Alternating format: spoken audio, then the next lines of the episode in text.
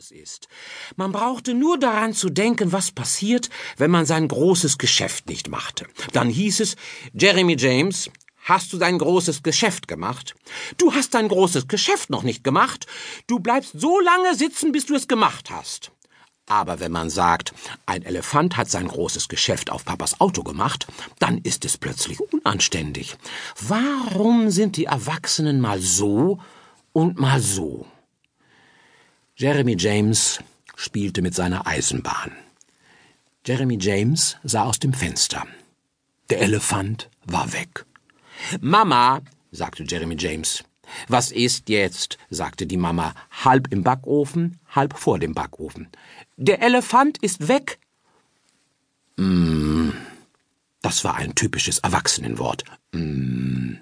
Es war nur für Erwachsene und bedeutete, was ihnen gerade passte. Jeremy James hatte einmal selbst ein mm versucht. Die Mama hatte gesagt, Hast du dein großes Geschäft schon gemacht? Da war ein großes Geschäft einmal nicht unanständig. Und er hatte mm gemacht, weil die Erwachsenen meistens mm zu unangenehmen Fragen machten, wie zum Beispiel Kaufst du mir heute etwas Schönes? Oder Warum kriege ich nicht auch so ein Rennauto wie Timothy?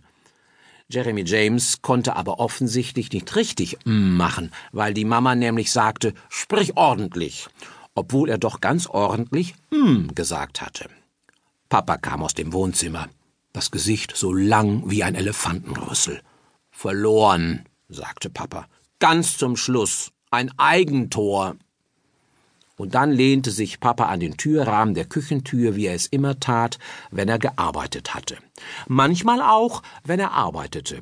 Und sah Mama bei der Arbeit zu, weil er wohl aufpassen wollte, dass sie auch alles richtig machte. Jeremy James hatte auch mal versucht, sich an den Türrahmen zu lehnen und wie Papa zu sagen, das war meistens sein letzter Satz, dauert es noch lange, Mama?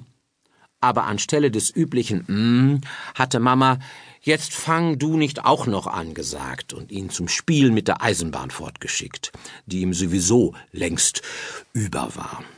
Dauert es noch lange? sagte Papa. Mm, sagte Mama. Jetzt fang du nicht auch noch an sagte Jeremy James ganz ruhig. Ein Eigentor, sagte Papa, ganz zum Schluss. War das Tor ein großes Geschäft? fragte Jeremy James.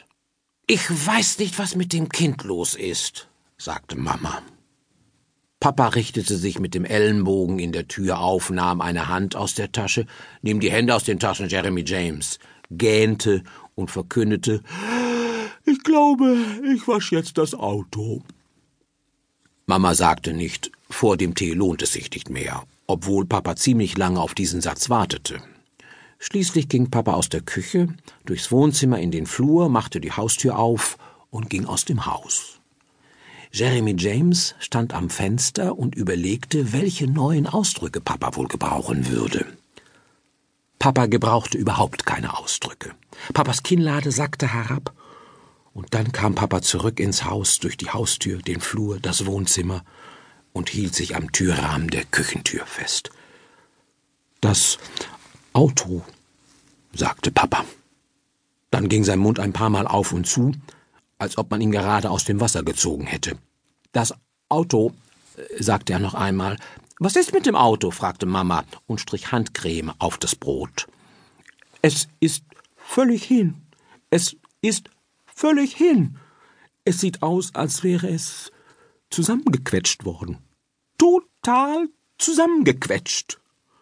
Oh, John, sagte Mama, die nur dann John zu Papa sagte, wenn sie sehr aufgeregt war oder wenn sie Geld von ihm wollte. Oh, John, ist es etwa auch, ist es etwa auch ganz voll Mist? Ja, sagte Papa. Und wie? So etwas habe ich noch nicht gesehen. Eine ganze Kuhherde muss auf dem Ding herumgetrampelt sein. Es war keine Kuhherde, sagte Jeremy James. Es war ein Elefant. Und ich hab ihn gesehen. Und ich hab's Mama gesagt. Aber sie hat nicht gehört.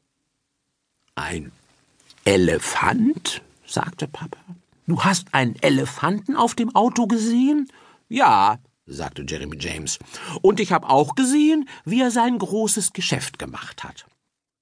Und warum zum hat mir keiner etwas gesagt?